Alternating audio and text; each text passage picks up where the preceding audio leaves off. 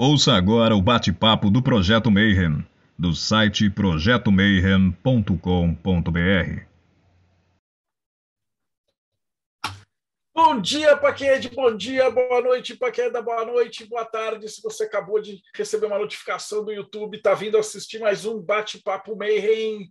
E hoje você já viu que a gente vai falar de ayahuasca e magia do caos, que são dois temas muito loucos. E a gente tem um cara que é acadêmico que já estudou isso seriamente, né?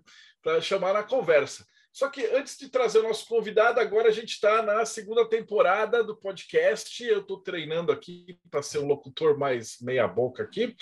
E aí eu tenho uma ajuda. Então, Rodrigo Celso, como é que você está direto do meio? Salve, pessoal. Tudo bom? E também dos reinos enoquianos, Ulisses Massad. E aí, galera, tudo bem? Belezinha. Hoje o Robson está de molho. Ontem ele ficou lá nos Enoquiano até as três da manhã lá no Japão. E aí para ele é madrugada ainda, então já era. Então hoje é só nós. E nosso convidado também do MEI, o Felipe Boim. Como é que você está? Já foi recomendado várias vezes, já era para ele ter vindo aqui no ano passado. E aí eu fiquei, me enrolei todo, e agora que a gente conseguiu finalmente. Então seja muito bem-vindo, Felipe. Como é que você está? boa noite, pessoal. Obrigado, Marcelo. Obrigado pelo convite. E prazer, Rodrigo e Ulisses, que não conhecia ainda. Vai ser muito divertido esse, esse encontro aqui com vocês. Bom, e antes da gente começar a falar, de, de, puxar os assuntos e as perguntas, a primeira parte que é a mais importante, para você contar a tua história, até para a galera de fora entender como é que você chegou nessa parada de estudar essas coisas tão diferentes. Né? Então, como é que você começou? Tá, é, beleza. Nunca foi um caminho muito linear, né? Assim, tanto acadêmico quanto em, em termos de interesse por magia, ocultismo, enfim. Acho que, por exemplo, o primeiro contato que tive com o livro da lei, eu devia ter uns 12, 13 anos. Obviamente não entendi nada. Uh, com 16 anos, um, estava conversando com um primo meu e perguntei qual era a religião dele. Ele falou que era da União do Vegetal, que é uma das religiões ayahuasqueiras, né? Eu, com 16 anos, obviamente, ri da cara dele. É, e, e assim foi, né? E, bom, eu fui cursar Relações Internacionais e senti que faltava uma, uma pegada, assim, sempre tive uma curiosidade para entender o mundo mais prático, assim, ou, ou, mais próximo à sociedade, vamos colocar dessa maneira. Comecei a cursar sociais e aí eu caí na antropologia, né? Uns, no primeiro ou segundo semestre da faculdade, descobri que magia era um dos temas clássicos da antropologia, assim, aí comecei a me enveredar por esse caminho de novo. E também no segundo semestre da faculdade, foi quando experimentei ayahuasca no Santo Daime, foi a primeira vez. E aí foi, acabou sendo, me guiando, assim, para a temática do meu TCC, né? Que foi, foi sobre o, entender o Santo Daime, assim, especificamente a bebida, como um sujeito de conhecimento, né? Como algo dotado de agência em si mesmo. Uh, e aí no mestrado inverti totalmente a proposta, né? Sair dessa pegada mais ayahuasqueira, assim, e coloquei um, um pezinho ali no, no ocultismo, especificamente para entender a magia do caos. Teve um bom disso, né? Nos anos passados, assim, e ah, numa, de um jeito bem rápido, assim, essa, essa é a minha história, e a gente pode ir pincelando os interesses. É, acho que é mais fácil começar linearmente, né? O Rodrigo, que é o chefe de história aqui do, do departamento. Então, como é que foi essa pegada para estudar o Santo Daime? Legal. É, eu, eu sempre tive um interesse assim. Eu, eu, o, o, que eu gosto de antropologia é a questão do trabalho de campo, né? Então você realmente tem que ir e, e ver as coisas acontecendo, né? E não só tipo, ah, beleza, esses são os dados que eu tenho baseado em, em livros e, né? Lógico que isso nunca é descartado, a teoria é super importante, mas a experiência do acadêmico em campo é o que conta para você entender o que, que aquelas pessoas estão fazendo, uh, como elas articulam as concepções de mundo delas, enfim. E com, com Santo Daime, especificamente, a grande dificuldade era como que eu faço um trabalho depois de tomar o chá, né?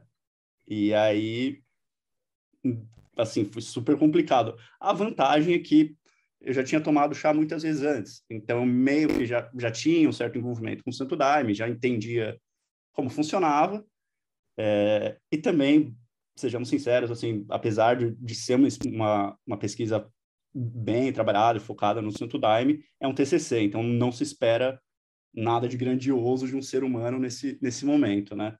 Então, o que eu fiz foi acompanhar alguns centros ayahuasqueiros do, do Santo Daime, entrevistar algumas pessoas, assim, que, que estavam dispostas, e aí, basicamente, é, contei um pouco do, da história do, do Santo Daime como religião, né, como uma religião ayahuasqueira especificamente, falo da barquinha e da união do vegetal também no processo, que são, são outras religiões. E foi basicamente isso, assim, curiosamente, né, é, rola hum, tem gente que com isso não acontece, mas eu acontece quando eu me aprofundo muito numa coisa, logo depois vem um certo desinteresse, precisa dar uma quebrada depois de se produzir um trabalho, assim, precisa dar uma descansada, sabe? E aí você foi específico para o Santo Daime, né? Para a galera que está escutando a gente, né? Qual que é a diferença quando você fala ayahuasca, Santo Daime, ah. barquinha? O que, que, é cada um deles? Uh, eu não sou nenhum especialista assim, em nenhum deles, né, obviamente. Uh, tem gente que faz doutorado sobre isso, né, então... É, mas, por exemplo, a gente tem a, ayahuasca, que é basicamente a junção de uh, duas plantas, né, o, o, o cipó e, e a folha, é, e você tem diversos grupos indígenas, enfim, é, é complicado de falar quando isso surgiu, porque é possível atribuir lá, uma origem milenar para a ayahuasca, né? É uma bebida psicoativa, basicamente, que libera DMT, né? É, a gente libera DMT naturalmente no nosso corpo, mas a gente tem uma enzima no nosso estômago que bloqueia o funcionamento do DMT. Senão a gente estaria louco a maior parte do tempo. É, mas a gente tem uma liberação natural, a gente sente, isso no momento que a gente nasce e na hora da morte, né? Então, muitos associam aquela luz no fim do túnel com uma explosão de DMT no seu corpo, né?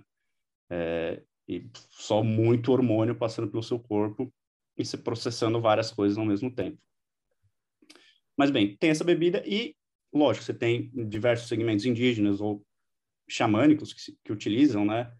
E você tem algumas religiões uh, que a gente pode dizer que são mais institucionalizadas nesse sentido, uh, que são as chamadas religiões ayahuasqueiras, né? Santo Daime, a União Vegetal e a Barquinha. Uh, dentro do Santo Daime, você tem diferenças, né? Você tem basicamente duas vertentes, assim. É... Uh, e basicamente o que muda é o estatuto delas, né? Mas todas, todas fazem uso do, da ayahuasca, né? No, no Santo Daime eles chamam de Daime, no União Vegetal chamam de vegetal.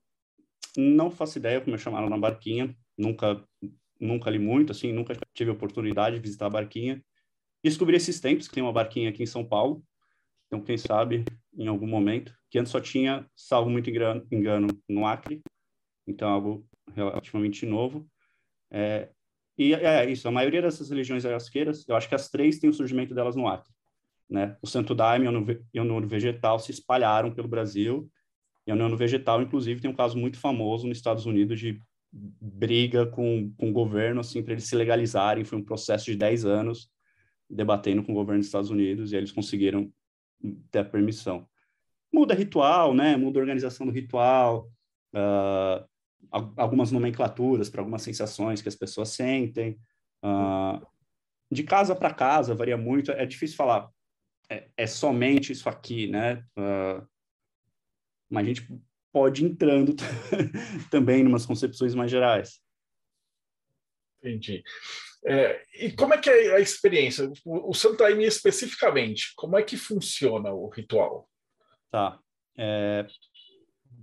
Você chega lá, alguém que nunca, nunca usou na vida e falou, puta, é quero tomar Daime.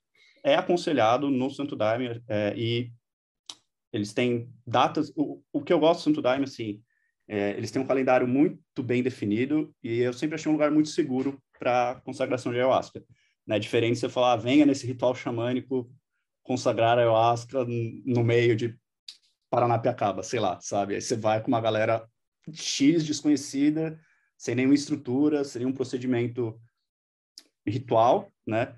E, e é uma bíblia psicoativa, você vai ficar meio...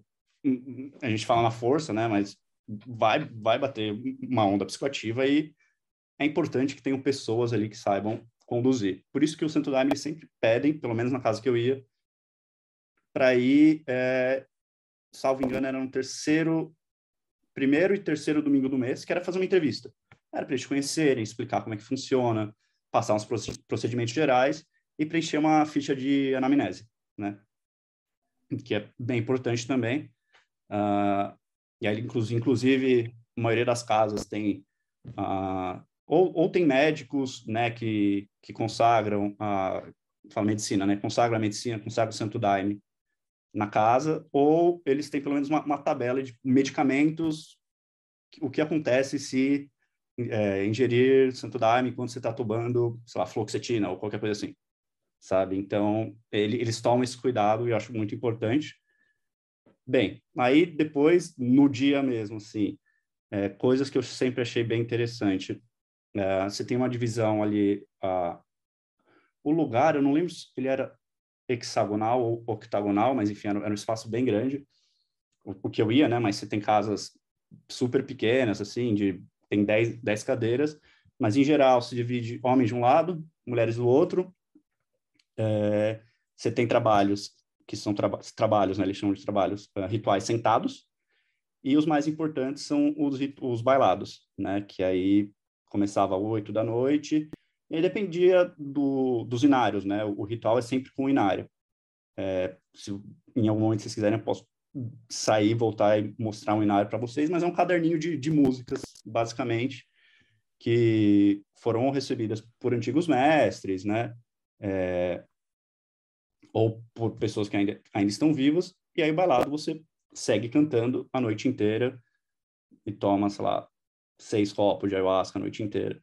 É, é, puxa, assim, eu, eu, sempre achei puxado, assim, né? eu, eu, nunca aguentei muito, mas tem gente que é bem firme e aguenta e vai e vai trabalhar depois ainda, é algo fantástico. Mas, enfim, é um negócio bem organizado, o Santo Daime, né? Por isso que eu até falo que é, é como se fosse um porto seguro mesmo, porque você vai, você toma bebida, então você tem sempre alguém que fica na porta, vendo quem está entrando e está saindo.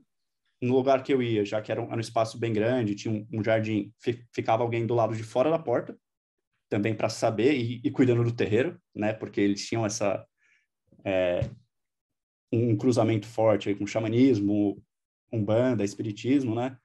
Então ficava alguém do lado de fora da porta, cuidando do terreiro, cuidando da fogueira, um fiscal do lado de dentro e mais um fiscal, é, tanto do lado dos homens como da, do lado das mulheres, né? Vendo se está todo mundo bem e mantendo a casa em ordem, sabe? É, uma, uma, pergunta, Felipe. É, você, além da, do Daime, você tomou em outros locais, né? Eu cheguei a conhecer também um pouco da União do Vegetal, foi a minha primeira experiência lá no ano 2000. Como você falou, era numa residência, era na, no quintal da casa de uma pessoa que, que era ligado ao UDV. Mas, é, e depois eu conheci é, esses templos xamânicos, né? até eu faço parte de um hoje. Mas o, a bebida era vamos dizer assim, a concentração era totalmente diferente. Até a primeira vez que eu fui tomar ayahuasca, que foi num lugar, eu achei que o pessoal estava até tentando enganar, porque era um pouquinho, né? E no, no, na UDV a gente tomava um copo bem maior. Assim, né? Você uhum. chegou a perceber isso também ou não? Sim, percebi. É, eu sou bem chato em termos de. Eu acho que assim, é, eu sou chato com experiências religiosas de maneira geral. Eu acho que espirituais, eu acho que sempre tem que ser feito um trabalho sério, né? E então é porque eu falei, o Santo Daime é uma casa séria, o DV é uma casa séria, né? Tem tem um, um legado aí a, a, ser mantido. Eu fui uma vez no UDV só, né? Que aí eu acabei indo com, com o pai daquele primo que eu dei risada, né? Que é um, um tio meu que é da UDV há um pouquinho mais de 30 anos. E, e é isso, né? Um, é um copão. E eu poderia repetir, mas no dia eu preferi não repetir. Mas teve uma vez que eu participei de uma cerimônia com os índios Runiquim, que é o que a gente conhece como Kaxinawá, e eles tinham uma, uma ayahuasca com uma concentração absurda que tinha que, basicamente, assim, era um copinho de café com uma colherzinha de ayahuasca misturada com água, porque senão a gente não conseguia engolir, sabe? Então, e aí você toma um negocinho daquele muito forte. É, aí, sei lá, ele, o pessoal fala, é, nove vezes mais forte, tem as gradações ali. Eu nunca entendi bem como eles fazem esse cálculo, né? Mas tem gente que entende isso, né?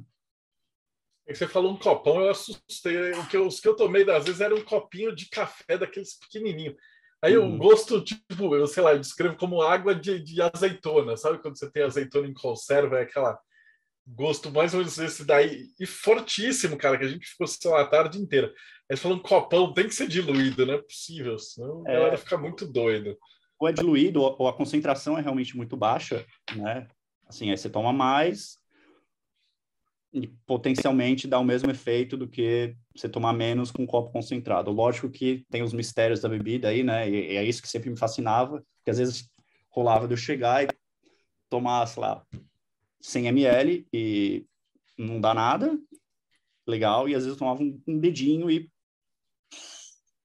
sabe, ficava muito na força, muito na força. Então, é, acho que isso foi me chamando a atenção mesmo, né? Como que algo que, sei lá, se, se, você tirar toda a espiritualidade e todas as coisas físicas, né, ou, ou biológicas, é, tem algumas, algumas situações que você não explica, né? A mesma bebida dá efeitos diferentes, mesmo com quantidades é, diferentes, né?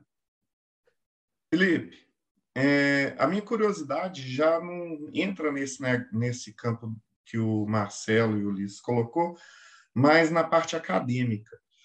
No campo da história, você trabalha muito com documento e etc., mas é, academicamente eu vejo uma certa resistência com esse tipo de assunto.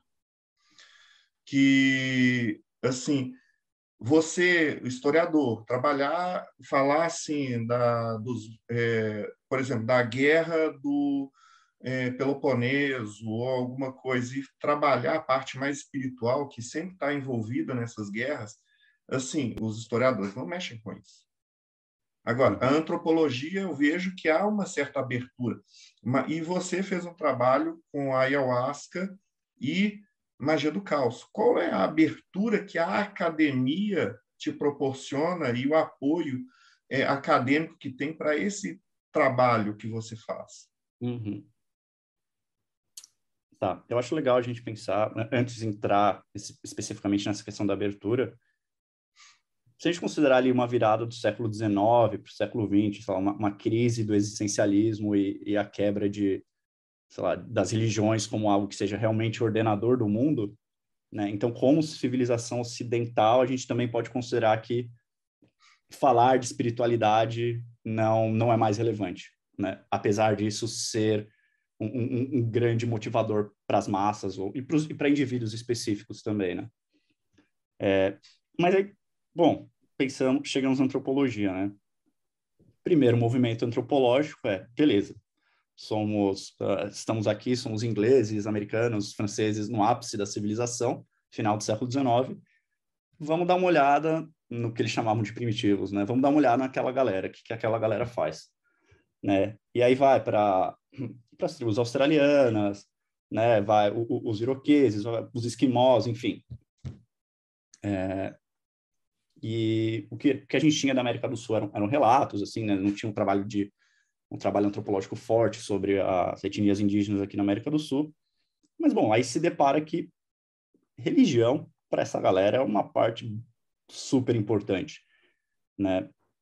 E eles não descolam isso das outras coisas, né? Então, religião, economia, política, organização social, parentesco, é basicamente uma coisa só funcionando, né? Então, tem, tem uma abertura pelo próprio objeto da antropologia, né, que, que seria, no começo, assim, né, entender se, se todos somos iguais como seres humanos, né, uh, o que, que nos diferencia e, e como essas diferen diferenças surgem. E aí você quer entre, entender a especificidade de religiões, tipo xamanismo, totemismo, animismo, né, ou, ou variações de, de interação com, entre aspas, divino. É, e disso, obviamente, surge tanto divisões, né? Antropologia da religião, que é um, é um tema bem discutido até hoje, assim, é, é, algo que bem forte. E algumas pessoas, né, eu e a Beatriz Paris, que, o, que vocês entrevistaram, né, a gente tenta ir para um lado de antropologia da magia, né? Uh, não, eu, eu, antropologia da religião tem bastante abertura, é, ayahuasca, assim, você tem muito trabalho sobre o assunto, assim, muito mesmo. É até difícil de acompanhar. Sobre ocultismo, enfim, magia, eu vi pouquíssimos, pouquíssimos mesmo. De trabalho de doutorado, o, o único que eu conheço uh, sobre, tem um sobre magia do caos, que é do Just, Justin Goodman, no Reino Unido, e tem um, tem um mestrado de Telemann na PUC, é, salvo engano. Eu não vou hum. lembrar o nome da pessoa, mas é isso. São algumas pessoas com interesses particulares, assim, que acabam explorando isso. É, na antropologia, assim, acaba tendo essa abertura porque é um tema clássico, né? Então, você pega ali, bom, temas clássicos, aí, ah, xamanismo, magia, então, parentesco, né? Então, aí acaba virando a sustentação. O pessoal não dá abertura mesmo. Eles, eles consideram o quê? Porque não é tão relevante quanto religião? Hum. Tem, tem uma noção. Bom, a maioria das pessoas provavelmente já ouviu falar, sei lá, Marx, Weber e Durkheim, né? São os clássicos, assim. O sobrinho do Durkheim, é um antropólogo, é, Marcel Mauss, um dos meus preferidos. Uh, mas aí ele é, tem um tem um texto dele que chama Esboço de uma Teoria Geral sobre a Magia, né? Ali de 1904, 3, 4, salvo engano. É, eu, eu, sou, assim, invejo muitos acadêmicos que têm a, a memória fresca para autores e datas, eu não sou esse cara. Uh, mas eu invejo. É, mas, enfim, esboço... E ele fala, né, que de, de maneira geral, a magia ela está muito relacionada ao âmbito individual, né?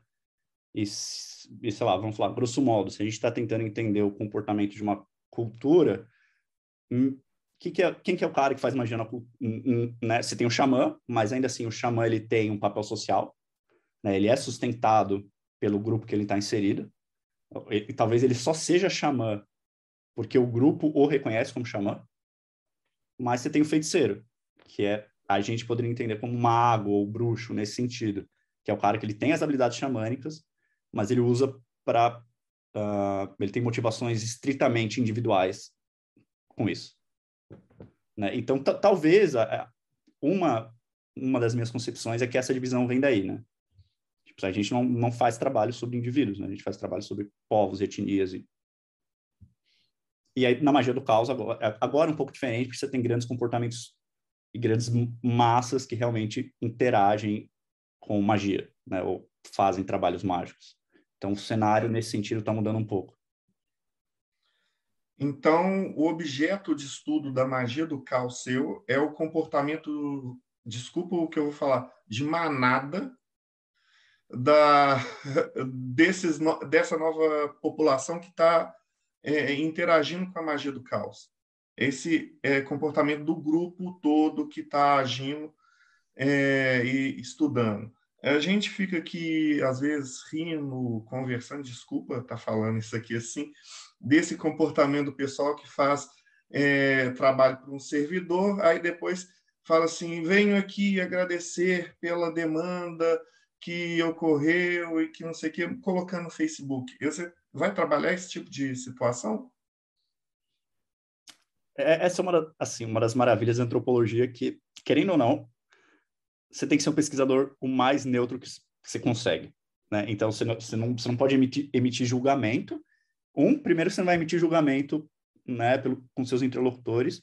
E dois, é por que, que essa pessoa faz isso? Né? O que, é. que o que, que motiva ela a fazer isso? Ou o que, que quais as lógicas que ela coloca no mundo e a maneira com que ela se relaciona no mundo que fa faz com que esse tipo de prática é, não, não, especificamente trabalhar com o servidor, porque tem gente que trabalha com o servidor e não faz isso, né? Uh, sei lá, e assim, as, as maiores eu... curiosidades é, dentro da magia do, que eu encontrei foi na magia do caos, tipo, a galera falando que poderia aprisionar algum, por exemplo, porque já que Salomão aprisionou demônios, essa pessoa poderia aprisionar algum. É, então, fica tão, sei lá, é, é uma potencialidade, um, um peri, perigo, entre aspas, assim, um, uh, um ponto fraco e forte da magia do caos ao mesmo tempo, que fica tudo tão uh, é, meta, né? Tipo, é uma meta crença, né? Então, é, é tudo tão passível de crítica e de você assumir diferentes crenças e verdades sobre o mundo, que algumas coisas que podem parecer óbvias para muita gente, para um iniciante, ficam totalmente aleatórias, bizarras. E você vê pessoas tratando servidores como se fossem. Uh, santo. Santo, é, santo católico, exato. É, era isso que eu queria falar. Eu uhum. vejo uma transferência, o comportamento que usa na religião está sendo utilizado na magia do caos. É, não tem... eram os santos que faziam aquele, que a galera que fazia promessa para um santo, aí ele conseguia e aí imprimia os papelzinhos do, do santo para distribuir. Esse, esse agradecimento de Facebook não lembra exatamente, mais ou menos a mesma coisa, divulgando o agradecimento, entre aspas. É, é tem um negócio assim, tem, que servidores você tem, tem contratos, né? Vamos, vamos colocar dessa maneira, né? Então, eles têm forma de funcionamento e você tem que alimentar os servidores. Tem, tem essa lógica na magia do caos. E os 40 servidores, né, especificamente, ele, eles têm essa, essa característica de uh, você faz o pedido e faz o, o, o ritual, e, enfim, em, em contrapartida, o, o, que é pedido para alimentar o servidor é um agradecimento público, né? Mas nunca foi especificado que maneira de agradecimento público. Uh, mas, enfim, o, o, é, é, basicamente isso, e talvez uma das coisas que sejam muito óbvias, mas ainda assim muito interessantes. Lógico, você tem uh, Brasil, uh, magia do caos no Brasil e magia do caos no Reino Unido, potencialmente coisas extremamente distintas, sabe? É, a gente tem aqui a religião no Brasil é um negócio que é muito forte. Né? Foi uma das críticas que eu recebi na minha banca. Eu falei, não, a grande, grande parte das pessoas que eu tive contato, elas têm alguma origem, uh, só um berço católico. Assim, você está escrevendo, você está escrevendo, né? Tipo, é um dado que você acha relevante. E aí na banca falaram, é, Felipe, só que, tipo, todo mundo tem, sabe? todo mundo no Brasil tem isso, assim. Então, legal você colocar aqui, mas não é nada relevante. É, aí você pensa, se é criança, você cria estruturas em mundo onde você lida com santos barra entidades em termos de uh, ritual, aí objetivo e, e, troca, que é tipo quase um, um, louvor. Não é difícil que isso se desdobre com a magia do caos. Ainda assim, a maioria de todos os, das pessoas que eu vi, ou, acho que a maioria do pessoal que trabalha com magia, lamentavelmente, que eu vi assim, ou é trabalho para ganhar dinheiro, ou é trabalho para sexo, sabe? É, não foge muito disso. A gente fez um estudo, assim, na verdade, que o que, a galera costuma fazer é o seguinte: tem a esfera, isso falando pela parte da cabala, né? Você tem a sabedoria assim divina, né? A iluminação que seria a Tiferet, e aí você tem as quatro esferas do lado, né? Então você tem destruir os inimigos, que é, que é Marte, prosperidade, que é Júpiter, arrumar emprego e arrumar comer mulher. Então, basicamente, os caras ficam sempre pedindo que está em volta, mas ninguém nunca pede a iluminação, né? Uhum. Deixa eu perguntar, como é que você chegou primeiro na magia do caos e não outra magia? Pela relevância, né? pela quantidade de gente. Como é que foi a tua experiência com magia do caos? Tá. A prim primeira vez que eu ouvi falar de magia do caos, eu estava na graduação também, acho que pesquisando sobre a ayahuasca, assim. Mas é isso, eu sou, eu sou uma pessoa muito curiosa.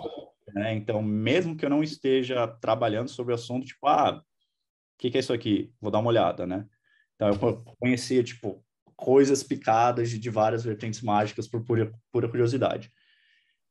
E, na verdade, no mestrado, assim, é, eu comecei a foi na mesma época, assim, eu me inscrevi para Arcano Arcanorum, né, e, e, comecei a fazer o, as, a, as apostilas, e, e, de pesquisadoras, e aí eu dei uma baixada na ayahuasca, assim, porque fazer um trabalho sobre ayahuasca, tomando ayahuasca, para mim foi um grande desafio, né, então eu preferia, nesse sentido, algo mais sóbrio, mas eu sempre quis me aprofundar na questão da magia em si, especificamente o ocultismo, né, uh, e o que aconteceu, eu acho que eu, fui ouvir um podcast, na, na época que o Vortex existia ainda, eu fui ouvir um podcast e um, um dos participantes estava é, cursando mestrado em ciências sociais também, né? Enfim, comecei a bater papo e, e, e conversar com essa galera. E acho que o que me chamou mais atenção, na verdade, foi o.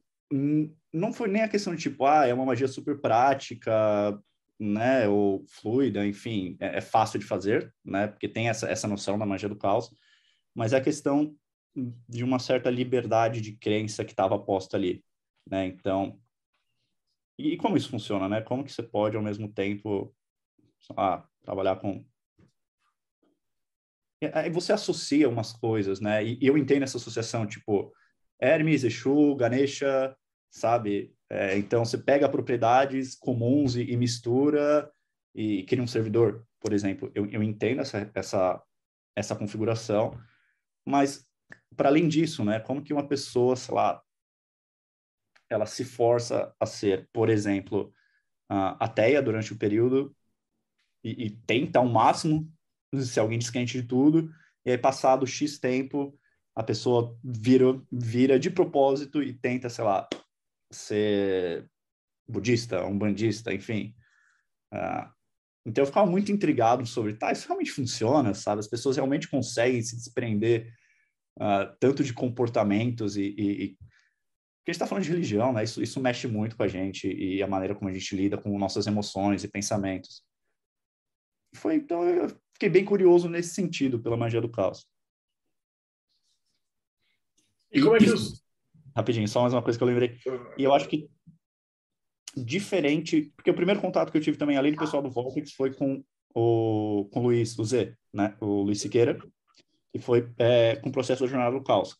Então, tem uma dimensão de trabalho psicológico que, para mim, faz muito sentido.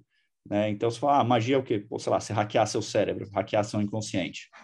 Aí eu falei, pô, beleza.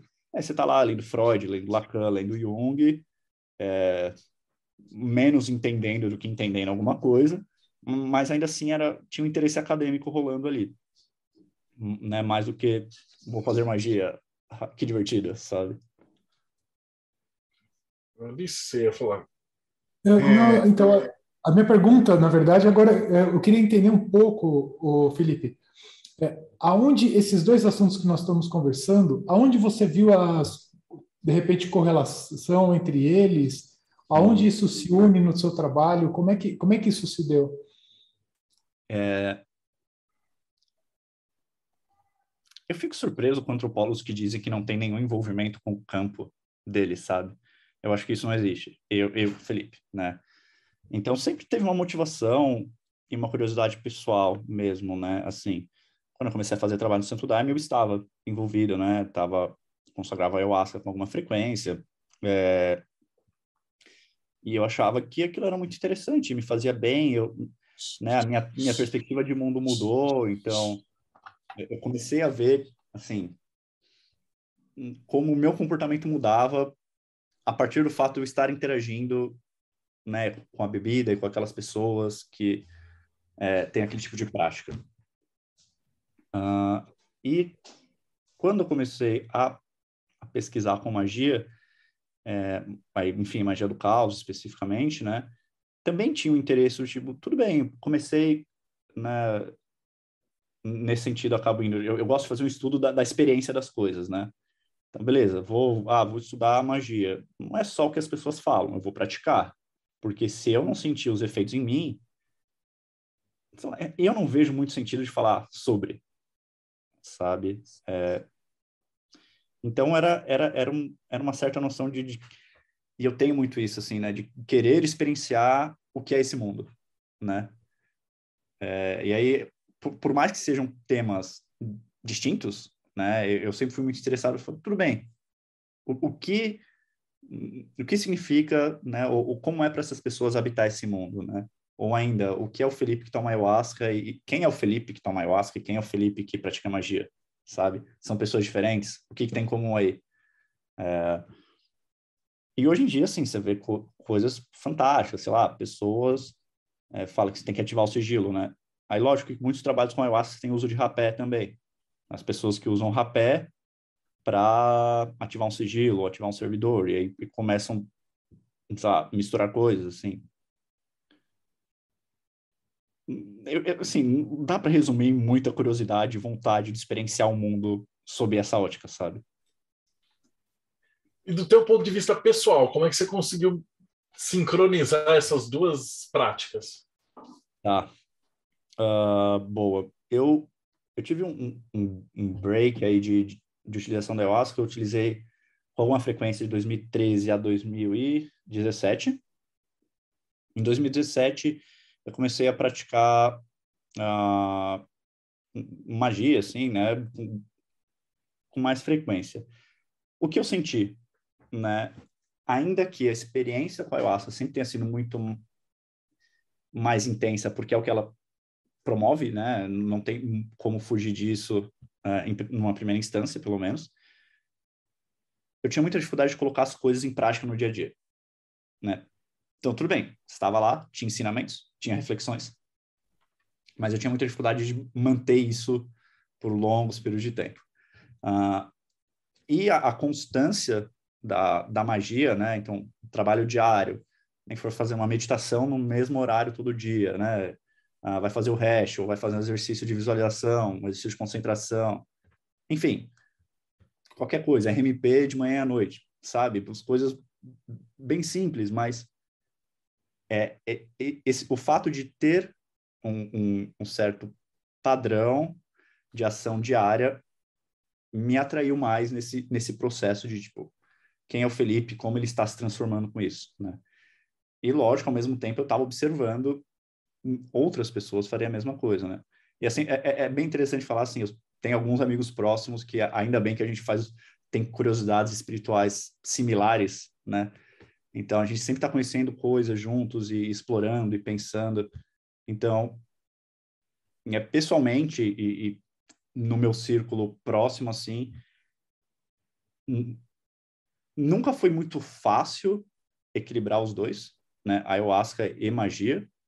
Uh, um, por, por causa da, dessa, do que eu falei, né? Da dificuldade de manter no dia a dia a prática da ayahuasca.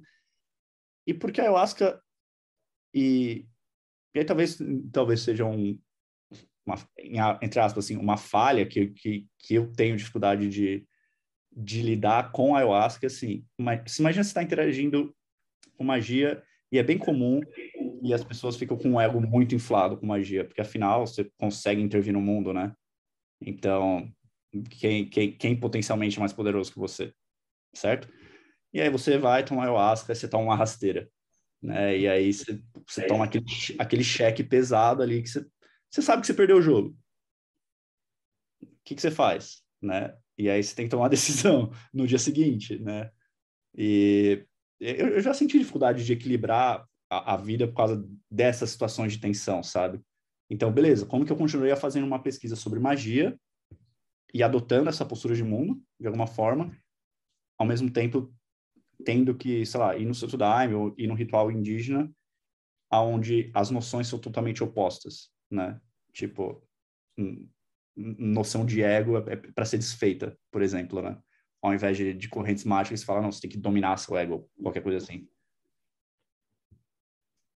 É, isso é muito legal. E tá, agora também, a gente já está quase chegando no final. Uh, uma pergunta assim, a gente pergunta, faço essa pergunta para todos os convidados, né? Que qual é a tua definição de magia? Só que aí eu vou dividir em duas perguntas. Qual que era a sua definição de magia é, como pessoa, né? Como praticante da magia e a tua definição de magia como antropólogo, né? E como é que você lida com elas? Elas são diferentes? Elas são conflitantes elas são? Tá, boa pergunta. Uh, quando eu estava pesquisando Santo Daime eu não tinha só nenhuma prática que eu considerasse mágica, né? Uh, pelo menos não dentro de uma corrente de esoterismo ocidental, vamos colocar dessa maneira. Então, naquela época, a magia para mim era, pô, sei lá, eu ver a, a entender algumas sincronicidades do mundo, né, que estavam totalmente fora de mim. Uh, e isso era magia, era tipo o um universo acontecendo né? Uh, isso aço. Quando eu comecei a praticar magia mesmo, e aí você testa algumas coisas, você vê que dá resultado, aí, obviamente, você testa mais, aí você falha, aí você quer entender porque você falhou. Eu passei a admitir que era simplesmente um, um, um sistema de práticas, seja qual ele seja. Né? Magia é um, é um conjunto de práticas. Hoje, é, as coisas meio que assim se juntaram e a minha, a minha definição de pessoal de magia e a minha definição como antropólogo ela é praticamente a mesma. É, eu, eu, acredito que a magia ela, ela surja e ela exista como um, um, artifício do pensamento, né? Então, ela é uma propriedade no mundo, ela é algo que está tá dado no mundo, né? Tipo, é, é, o mundo ele permite que coisas mágicas aconteçam, vamos colocar dessa forma, ou ele permite intervenções nele. E a partir dessa possibilidade de se intervir no mundo, as pessoas criam certos sistemas e técnicas para intervir nele, né? É, então, se eu fosse definir magia, seria um conjunto de concepções, é, seria uma propriedade de observação do mundo, né? E concepções sobre o mundo e técnicas para trabalhar com esse mundo, né? Uh, eu, eu, eu, acredito que seja isso, assim. E pessoalmente eu poderia dizer que uh, e aí eu, eu descolo um, um, pouco, talvez um discurso acadêmico no sentido que eu entendo o potencial disso e, e eu entendo, eu principalmente entendo o potencial emocional disso, né? Mais do que tratar exatamente como, ah, ok, é um, é um conjunto de percepções e práticas.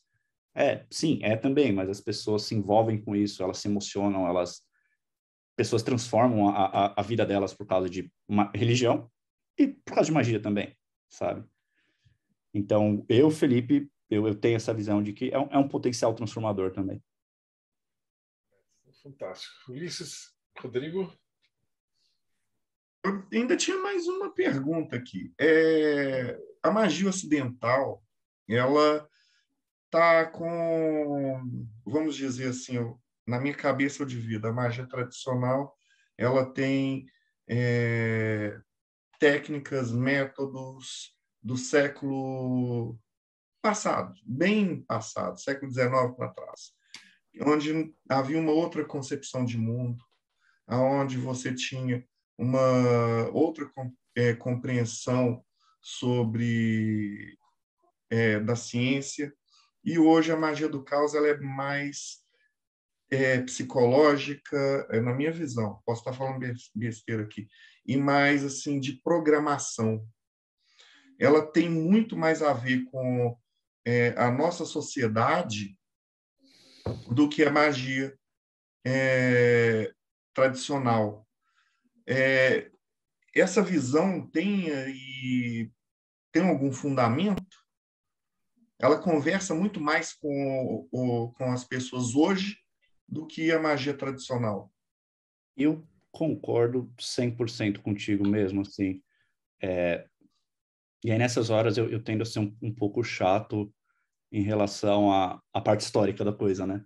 Então, vamos pensar, sei lá, eu não manjo tanto, assim, magia medieval, sei que coisas rolavam, sem, sem nomes, assim, mas não é um, um estudo aprofundado que eu fiz. Mas vamos pegar o grosso ali, beleza, você tem uh, tem o Zohar, você tem a galera falando sobre Cabala a partir do século XIII, né? Uh, e aí isso vai se desdobrando e você chega com configurações distintas sobre isso no século XIX, no Ocidente, né? Mas ainda assim, até né, é, você, já, você vê ali a partir do século XVI o advento da ciência, enfim, essa a noção do divino vai sendo quebrada, né? Aí aquilo que a gente falou antes, século XIX para o século XX, aí vem, sei lá, Nietzsche, Dostoiévski quebrando niilismo pesado, né? E um esvaziamento total de crença.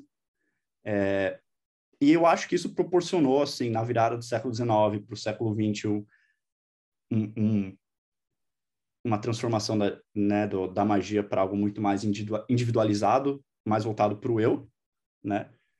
É, mas ainda assim, com, com fortes bases uh, acaba lá mesmo, é uma base judaica, sabe? Você tem, você tem uma, uma, uma base, ao menos, de, de outro mundo, né? Você tem uma concepção de existência de outro mundo, né? É, ou de um mundo, minimamente falando, de um mundo espiritual, ou de você interagindo com entidades, enfim. E aí vai passando o tempo e eu concordo com você no sentido assim? A gente pode falar que é o, o puro neoliberalismo da magia, sabe? É, é isso, o que, que é? Eu vou fazer um, umas práticas e vou escolher as crenças que façam eu, eu funcionar bem no mundo, porque na verdade o mundo é, é isso, né? É, acho que também me incomodava isso na magia do caos. O mundo é muito fácil você cair no mundo, ele é potencialmente cheio de significado e ao mesmo tempo ele é vazio de significado, né? Então o significado sou eu que dou para o mundo. E aí você psicologi psicologiza tudo, né? É uma programação, é, é como que é? é neuro programação neurolinguística, sabe? É, é isso, assim, eu, eu, eu gosto da parte de, e é por isso que eu, eu gostei bastante da Jornada do Caos, né, porque tem uma parte de estudo psicológico, de psicologia, né, uh, e psicanálise séria, que é tipo, vamos, vamos trabalhar com, com o inconsciente, é ótimo, vamos trabalhar com seus sonhos, entender o que está acontecendo dentro de você.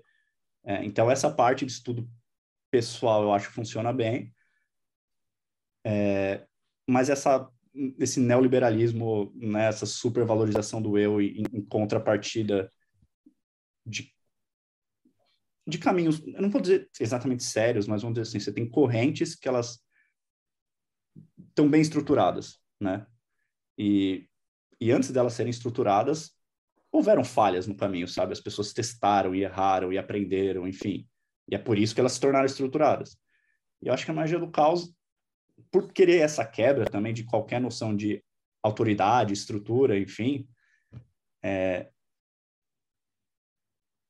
ela vira isso, né? Ela vira uma prática que ela não é bem contornada, sei lá, né? De cada um faz o que quiser, ainda que exista uma noção geral do que seja a magia do caos. É, é, o pessoal que falava assim, se tudo é magia, então nada é magia, né?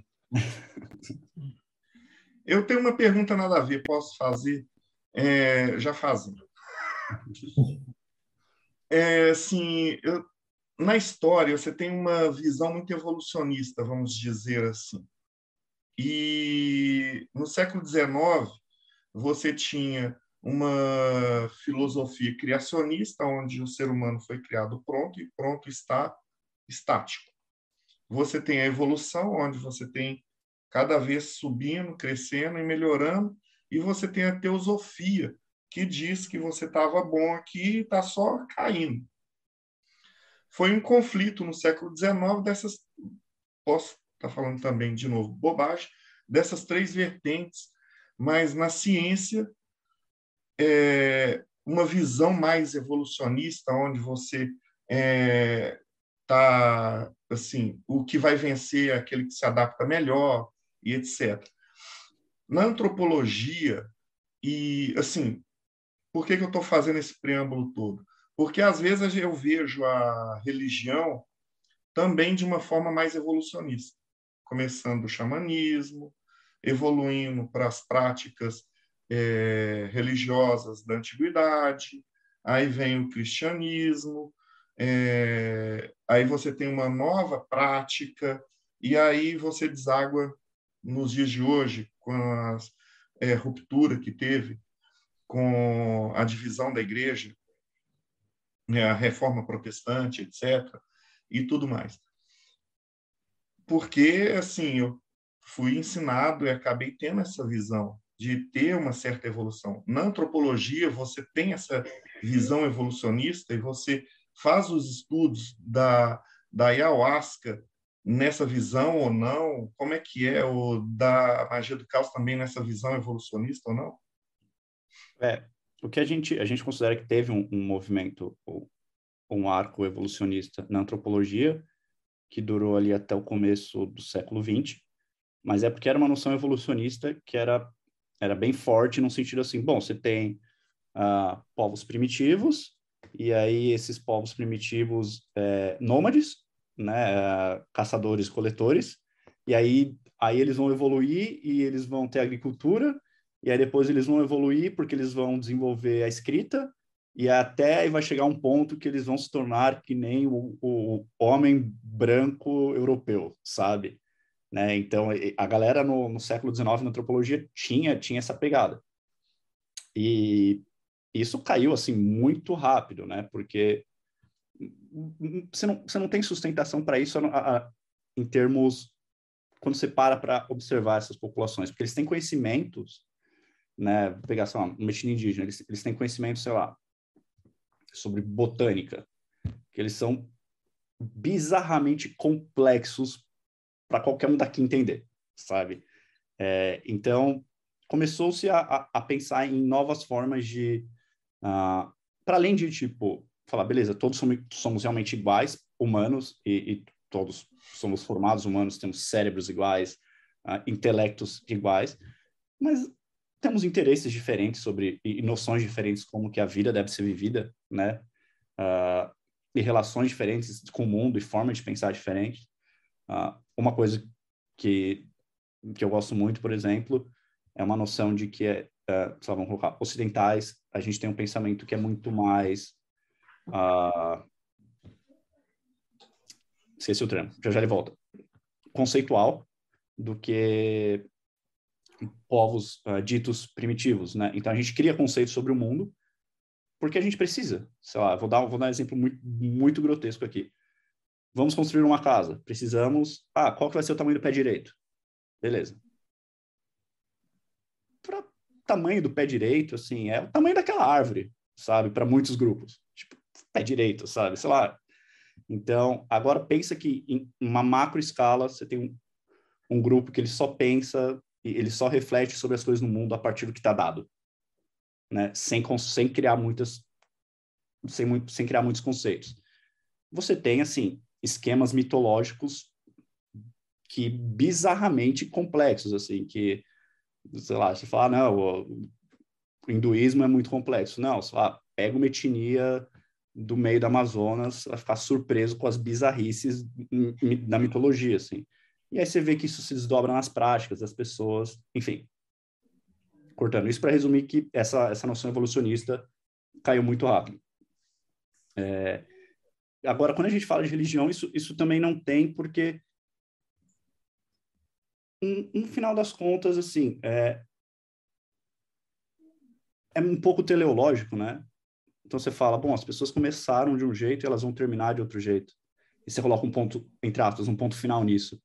E o mundo é transformação, o mundo está mudando a todo tempo e as pessoas participam e criam religiões novas, essas religiões se esvaem, elas se transformam e mudam.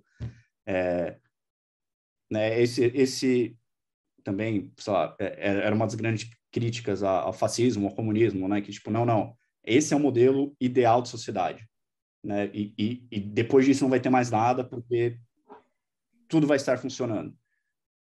E não é assim, porque não tem um fim, sabe? E, e, esse, é, esse é um dos meus principais problemas com a evolução, né? As coisas vão mudar, né? Então, ah, a ciência é a evolução? Não sei, daqui a 50 anos a gente pode descobrir que a nossa interação com telas é a coisa mais imbecil do mundo, sabe? Que a maneira como a gente lida com tecnologia é um negócio idiota. E hoje a gente se acha evoluído, né? Uh, em termos de religião, vamos pegar essa escala aí, xamanismo, enfim, e que foi se desdobrando. Uh, o que a gente pode pegar também talvez seja uma complexificação conceitual, né? Uh, e também é complicado, porque a gente tem que pensar assim: xamanismo normalmente se dá em pequenos grupos, uh, sabe, não mais do que mil pessoas. Aí como que você vai aplicar isso num, numa sociedade ocidental em, em megalópolis, sabe, um, um, sistema unificado de crenças? Como que você tem isso num, numa cidade uma cidade de 5 mil pessoas, como você tem um sistema unificado de crença? A não ser forçando. Né? É, é bem complicado. Enfim, é, eu não tenho um pensamento muito linear, deu para perceber, mas as coisas vão as coisas vão se costurando. Eu espero ter respondido a sua pergunta. Não, achei sensacional. E para finalizar, a gente tem mais só duas perguntas. A primeira, assim, como é que o pessoal te acha? E, na verdade, responde uma anterior que é um conselho que você daria para quem está começando agora, né? Da magia, ou talvez até academicamente, o cara quer fazer um trabalho de antropologia ou de alguma coisa sobre magia que, que Dicas que você pode dar para esse pessoal? Ah, acho que academicamente, assim, obviamente, meus clássicos, assim, só para. E eu falo porque eu sofri com isso, assim, porque eu tive que reler algumas vezes, né, para entender alguns conceitos ah, importantes. E vou ter que reler várias vezes, assim, porque é, é isso, né? É, é, muita informação, as coisas, coisas escapam. Mas aí, academicamente, leia, vai atrás. Tem interesse em pesquisar um banda? Vai no centro, sabe? Vai no terreiro. Tem interesse em pesquisar ayahuasca? Vai ver como é que é. Né? É, eu acho que se expor a, a, a, como as coisas acontecem no mundo é mais valioso do que, entre aspas, se esconder atrás de um livro, né? Uh, e meu conselho para quem está começando é eu, eu, eu, só eu só descobri isso depois de muito tempo assim mas com o passar do tempo você descobre coisas que funcionam melhor ou pior para você né então eu, eu, eu realmente acho que assim ficar muito preso em uma concepção de mundo só não é saudável né eu, eu, eu sempre acho que você tem que trucar muito as coisas que você está pensando sobre o mundo, sabe? De, de vez em quando fala, não, truco, é isso mesmo? E vai ver outras coisas, sabe? E aí você vai descobrir, não, realmente era isso. Ou você vai falar, putz, não, isso aqui faz muito mais sentido, né? É, então, a única sugestão mesmo é assim, é não não tratar magia e religião com como com uma fé cega, né? Maravilhoso. E como é que a gente te acha? Verdade. É, Felipe Boin, B-O-I-N, em todas as redes sociais, Facebook, Instagram, uh, LinkedIn, eu não tenho Twitter. E é isso. E se você jogar no, no Google academia.edu e o meu nome, aí vai aparecer o que seria a, a minha, minha pasta ali, meu, meu site da academia.edu, e aí tem meus trabalhos lá, dá para baixar minha, minha dissertação sobre magia do caos, TCC sobre Santo Daime e alguns outros trabalhos que eu fiz na área de sociologia da educação e tem um artigo sobre Umbanda também. Pô, fantástico. Cara, foi muito massa essa noite, cara. Eu te agradecer muito pela, pela presença. Acho que tirou um monte de dúvida da galera. E, pô, sensacional. Ulisses, Rodrigo, fazer as considerações. É, eu gostaria de falar para agradecer o, o, o, Felipe pela por participar aqui com a gente, foi bem bacana mesmo. E dá um toque para a galera, quem não conhece é, o Darme, tem lá um certo preconceito, é, procura um lugar legal, porque vale muito a pena passar por essa experiência. Ela transforma vidas. Você entra uma pessoa, você sai de lá uma pessoa melhor. E é isso aí. É, para o pessoal que está querendo fazer pesquisa, recomendo ir para uma universidade, procurar um curso de antropologia, de história. É, recomendo demais o fazer isso. É, assim, entrevista fantástica, adorei, adorei mesmo. E, assim, sem mais nada a acrescentar. Maravilha, então vou despedir. É... Talvez um dia daqui 50, 100 anos a galera vai olhar para essas entrevistas e vai facilitar os futuros antropólogos do futuro, né, para fazer pesquisa sobre magia. Posso Felipe... fazer um comentário final rapidinho? Bem curto. Lógico. É, não, então assim, obviamente só para falar que eu concordo muito com, com o Rodrigo, assim, estudar é importante muito, assim. Uh, eu sou meio chato com isso, né, sempre fui, mas é importante a gente tentar ser inteligente, né, é, é, é e ficar com raiva de quando a gente não consegue entender alguma coisa, sabe? Não, pô, né, tem, tem, um, tem um vídeo, é, esqueci o nome, mas é, eu fui alfabetizado, sabe? Eu, eu tenho capacidade de entender o que está acontecendo, então estudem, e realmente a ayahuasca tem um potencial transformador de vida muito grande, assim, super aconselho. E eu passei meus contatos, assim, não fiquem com medo, eu sou super acessível, sabe? Não fico... Me manda mensagem se quiser, vem trocar ideia, bem de boas, sabe? Sem eu sou igual a todo mundo, assim, não é porque, sei lá, fiz um mestrado em antropologia, tá de boa, sabe? Maravilhoso, cara. Obrigadão de coração. E para você que está assistindo a gente no canal, então não esquece, segue o canal, dá like e a gente se vê aí no próximo Bate-Papo Mayhem.